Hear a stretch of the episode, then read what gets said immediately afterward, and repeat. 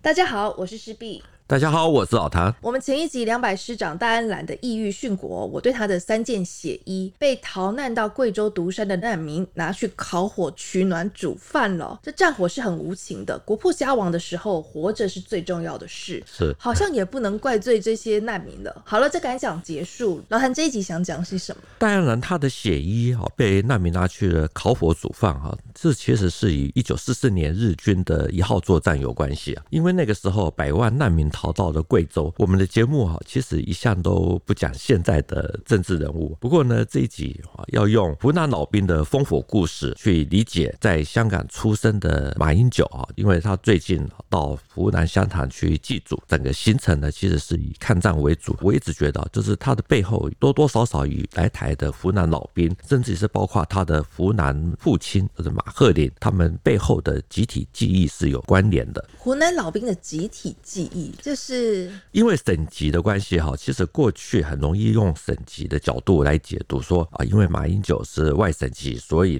会比较重视。其实呢，我访问过的一些老兵，也有小时候生活在所谓的沦陷区，是比较靠沿海的。那他们有些人会觉得说，那个时候生活比较稳定，所以他们个人呢，对日本并没有什么特别不好的印象。那个想法其实就跟现在的就某些台湾人其实想法是很接近的。这有点颠覆我的三观呢。我一直以为外省老兵都很反日，的确很多人都会有这样子一个简单的二分法。我们之后有机会哈，可以来讲一下某些老兵他们比较非主流的看法。不过呢，我们这边呢要强调的是啊，我所遇过的湖南老兵几乎没有类似的说法，不仅没有，而且还很多都说哦，他们一辈子从来都没有去过日本，甚至于就算有机会啊经过日本，有机会可以出关，他们都宁可待在机场的饭店。日本人统治长沙以后啊，我们。乡下的日本人呢，没有统治，只够生，所以我读一年级就开始老师就教我们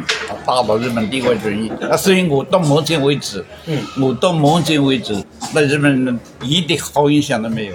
所以这个这个从小的这个灌输这个思想，那一下子改不了，真的这一下子改不了。小时候是乡下人，那个老师就教我们唱的抗日时候有些歌，日本鬼子的大炮。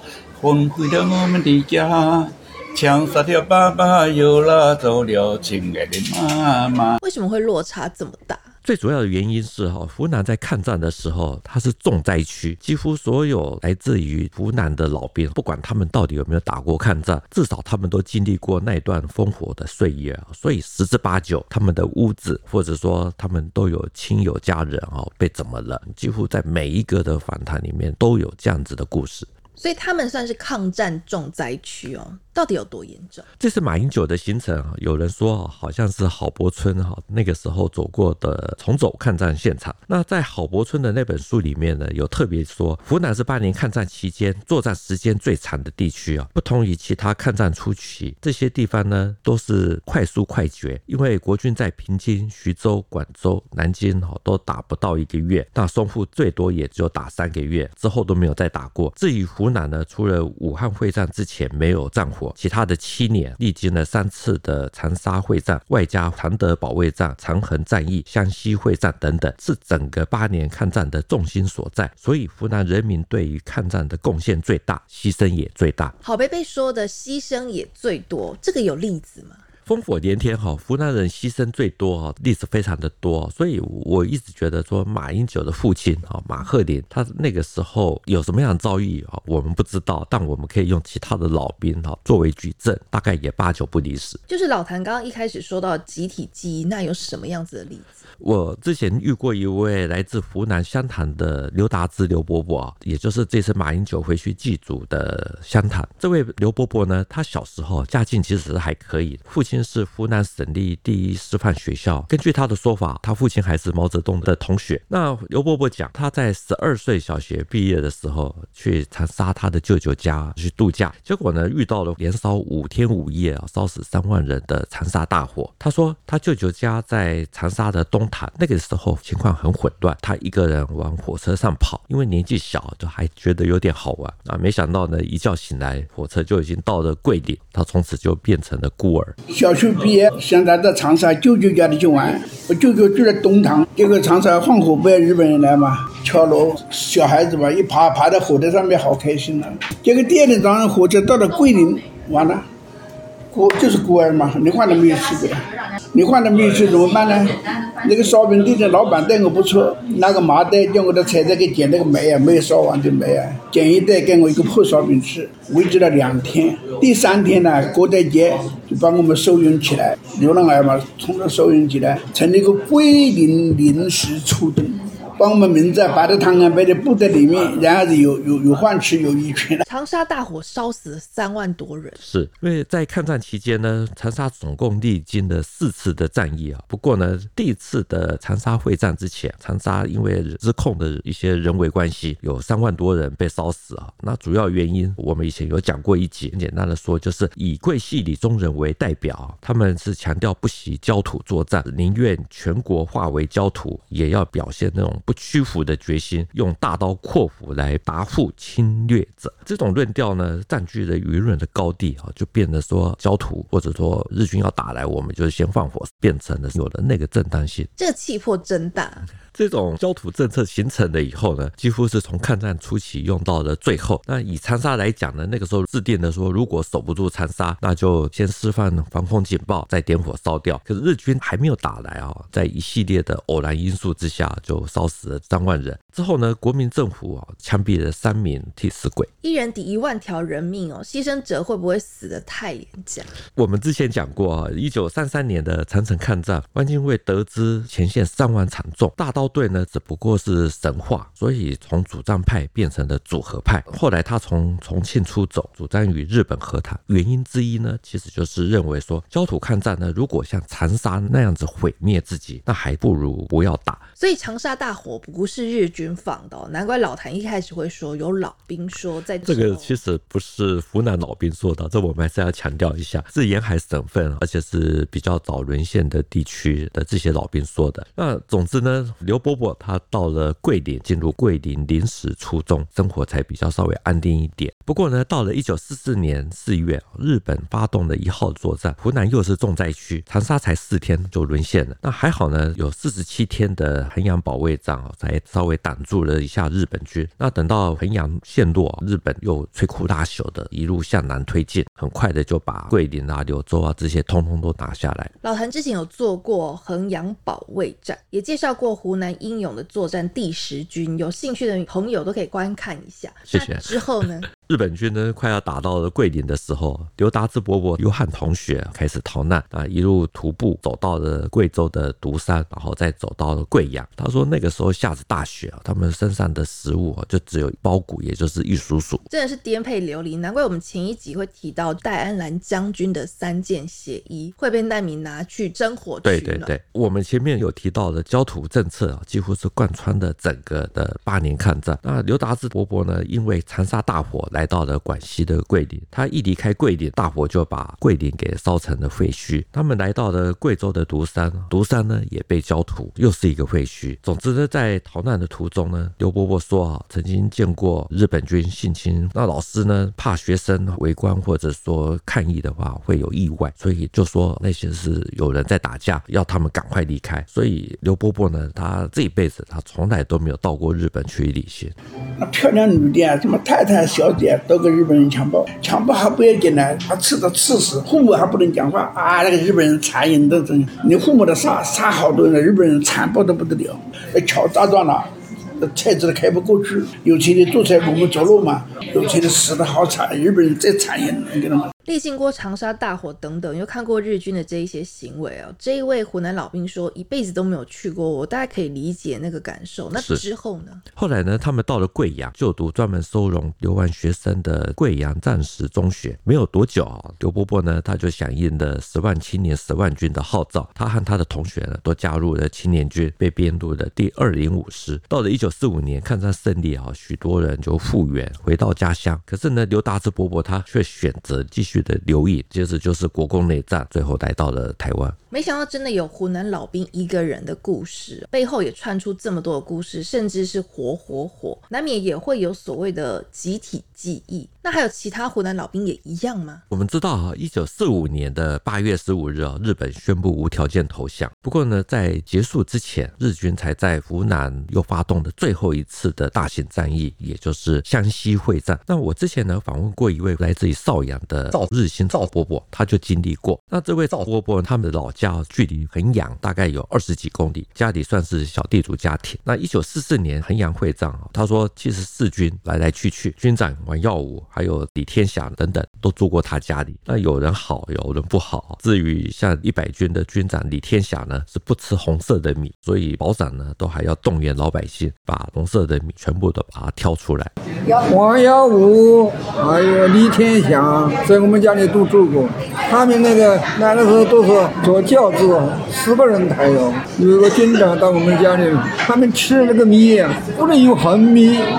我们湖南有些那个米是横米，有厂长有横米，叫得我们报价怎么办？没办法，把那个横米分到我们每家，要把横米剪掉。谁好谁不好？我们有问哈，可是赵伯伯他不讲，他只有说哈，这衡阳保卫战的时候，他们有听到枪炮声。可是呢，七十四军的军长王耀武那个时候并没有真正的在打，经常都是他们小朋友在前面跑，那军队在后面跟着，那就只有这样子而已。有这种事，难怪衡阳最终陷落。衡阳保卫战哦，他在爆发的时候，那个时候守军是范先觉的第十军，将近两万人。那王耀武他率领的是第二十四集团军来救援啊，下面有七十四军、一百军，还有七十三、七十九啊这些。我们之前呢在讲衡阳保卫战的时候，有特别做过的一集《遥远的枪声》，说的就是援军怎么都没有来，只有在遥远的地方开枪，就是等于说来支撑城内守军哦，他们死守的意志。那之后呢，在国防部出版的《长衡会战》啊，其实也有明确的说，衡阳为什么会陷落，涉及到了七十四军军长王耀武那个时候没有用力的去救。不过呢，赵伯伯他还是讲啊，那个时候大家还是很崇拜国军，因为这些军人呢要打日本人，所以那个时候军人威武的不得了，你不崇拜啊，还是得崇拜。这有点，我只能讲说，即使有的军队会保留实力啊，可是我们也必须要承认啊，有的战役啊是真的是用命啊去填的。虽然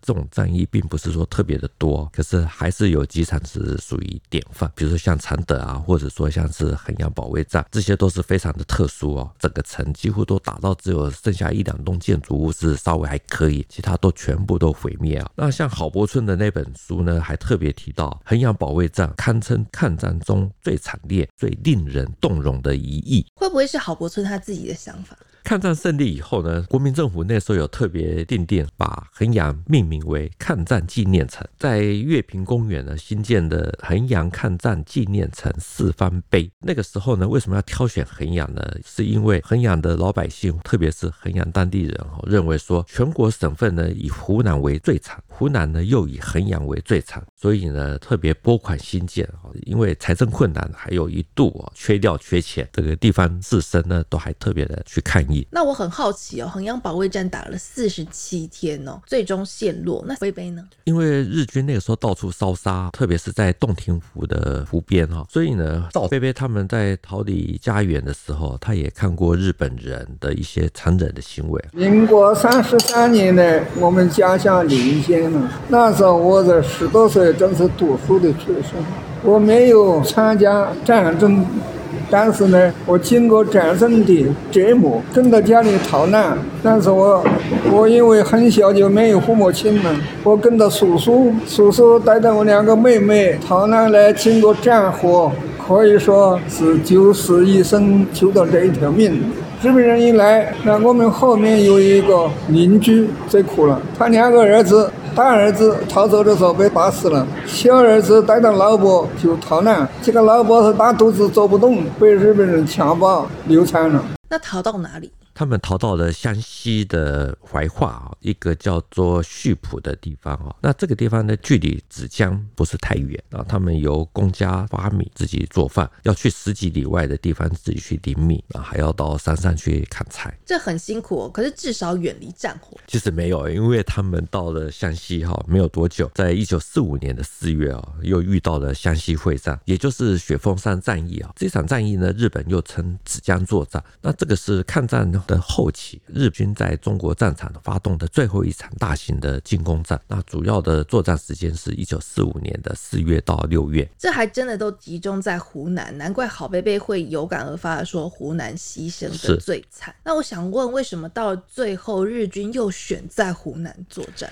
其实呢，这还是与日本军一九四四年的一号作战有关系啊。因为国军那个时候在正面战场呢，除了衡阳打得不错，其他基本上都打得不好，甚至也可以用溃败两个字来形容。那结果呢，这就导致了衡阳啊、临岭啊、桂林啊、柳州等等啊，三十多个飞机场全部都被日本给占领或者破坏。那只有湘西的芷江还有湖北的老河口机场没有丢掉啊，所以呢，这两个机场就成为美国轰炸机的重要基地啊。那到了一九四五年的三月，因为老河口的机场也丢了，芷江机场就成为下一个目标。现代战争制空权哦，重于一切。对对，所以呢，日军就在一九四五年的四月到六月哦，才发动了最后一场的大型战役，想要把芷江机场给拿下来。这段期间呢，赵波波讲啊，他们也看到了美国的飞机把飞过来的日本飞机给打下来。那结果呢，被打伤的日本飞机受伤了以后呢，还故意往他们人口比较密集的地区故意的转下去，那还好没有十几个人。见过大风大浪的口气，那国军打得如何？不是说一九四四年那时候的一号作战几乎是全面性的溃败？对，因为那个时候滇缅公路已经打通了，那有些部队已经使用了美元的装备，而且呢，蒋介石还把在缅北廖耀巷的新六军空运到了芷江，所以最后呢，国军联手把日军给打回去。那伤亡比大概就是国军两万一千人，换取日本军大概一万两千人。伤亡这么多，就是为了一座飞机场？因为抗战中末期啊，所谓的沦陷区不代表他就远离战火啊，因为那个时候美军的飞虎队哦已经开始在支援中国，所以呢，这个轰炸机会来轰炸。像是一九四四年六月十七日啊，长沙沦陷的第二天，中美的空军呢就开始空袭，更不要说呢，像是湖北武汉之类的大城市啊，像是在一九四四年十二月的汉口大空袭啊，那个是非常的惨烈啊，也是一片焦土啊，大火就沿着长江的沿岸这样子连烧三天，差不多二分之一的汉口就这样子毁掉，三万多人就这样子被炸死啊，或是烧死。马英九这次有到长沙，有到武汉，都是抗战时期哦，有被轰炸过的地区。汉口大空袭也是焦土抗战的另一种呈现，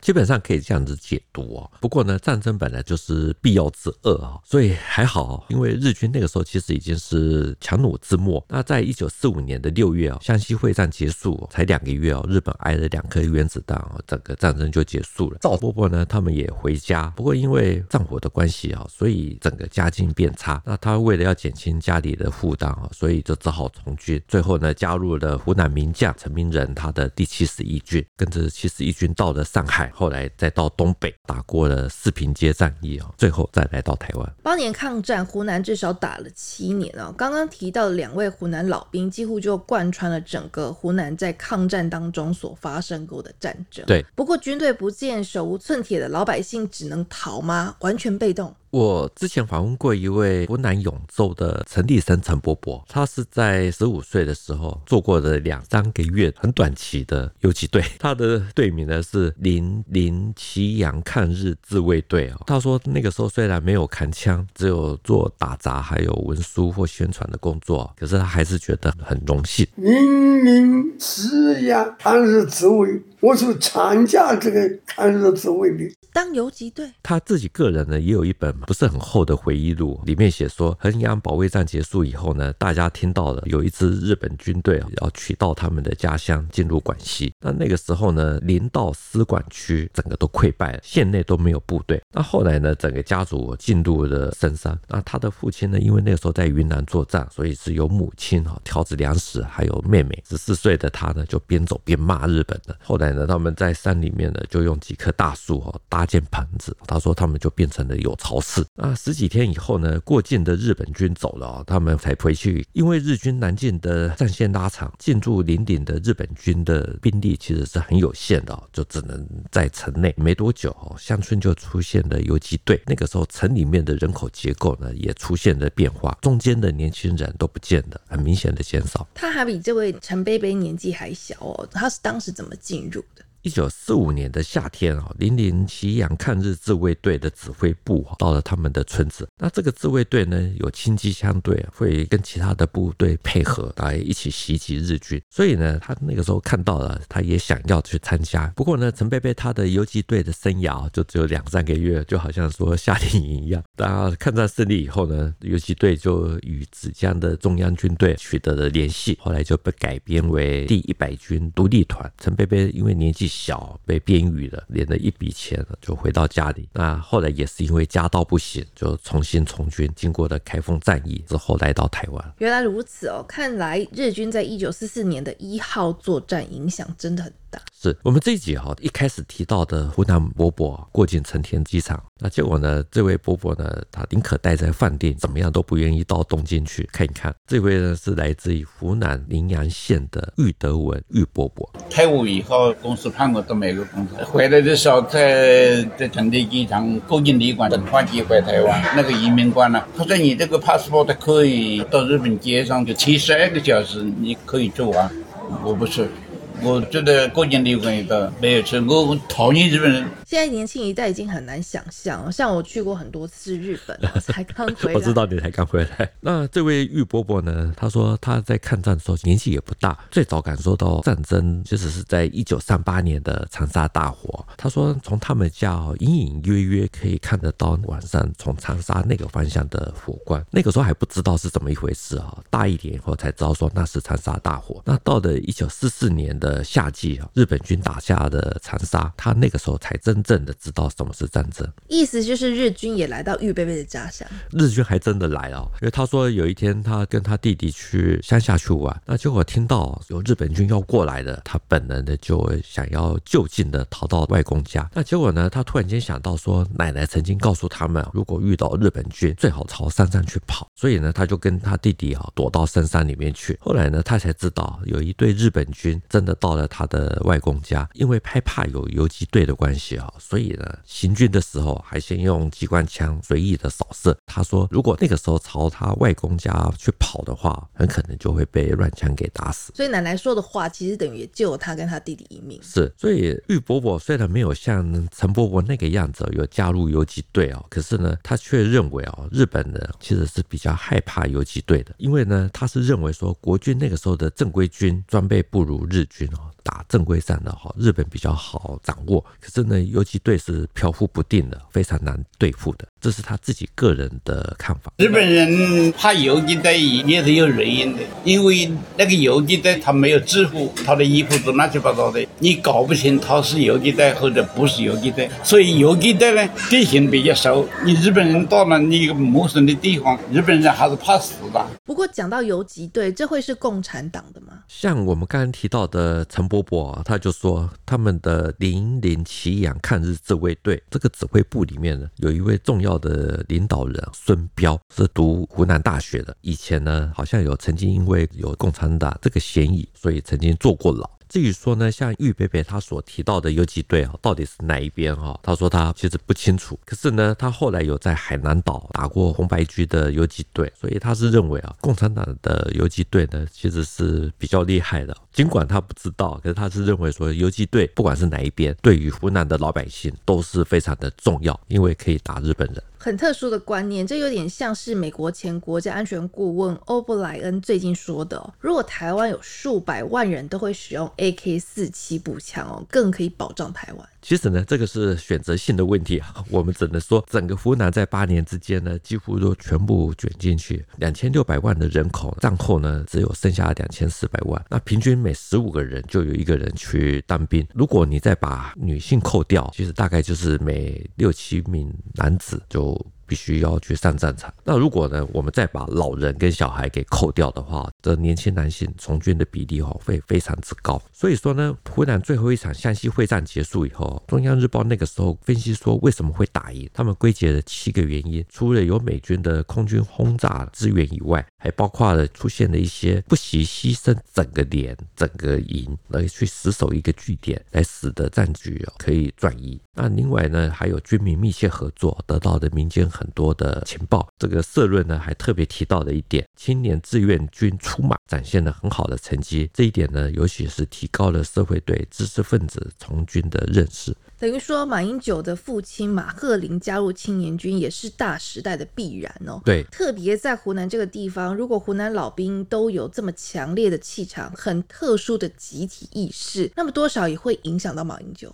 对我，我一直认为哈，在台湾哈。湖南老兵对那个时代的表达，他们的集体意志其实是很明显的高过其他的省份。那因为呢，大家几乎全部都被卷入了战争的漩涡，所以到了最后呢，抗战又导致了湖南的农村破产，所以之后呢，又有很多的年轻人自愿或者非自愿的从军，间接的来到了台湾。马英九这次的大入行哦，除了祭祖之外，也去了上海的四行仓库、南京的中山陵、长沙跟重庆等等哦，新闻应该是会很热闹。时间的关系，也请锁定下一集。台民读武，新闻与历史的汇流处，军事是故事的主战场，只取一瓢饮，结合军事、历史与人文的节目，除了在 YouTube 上可以观看，在底下留言交流之外，也可以用 Podcast 收听。欢迎听众到 Apple Podcast 给我们留言以及五星评价。再次谢谢老谭，谢谢大家，我们下次见，拜拜。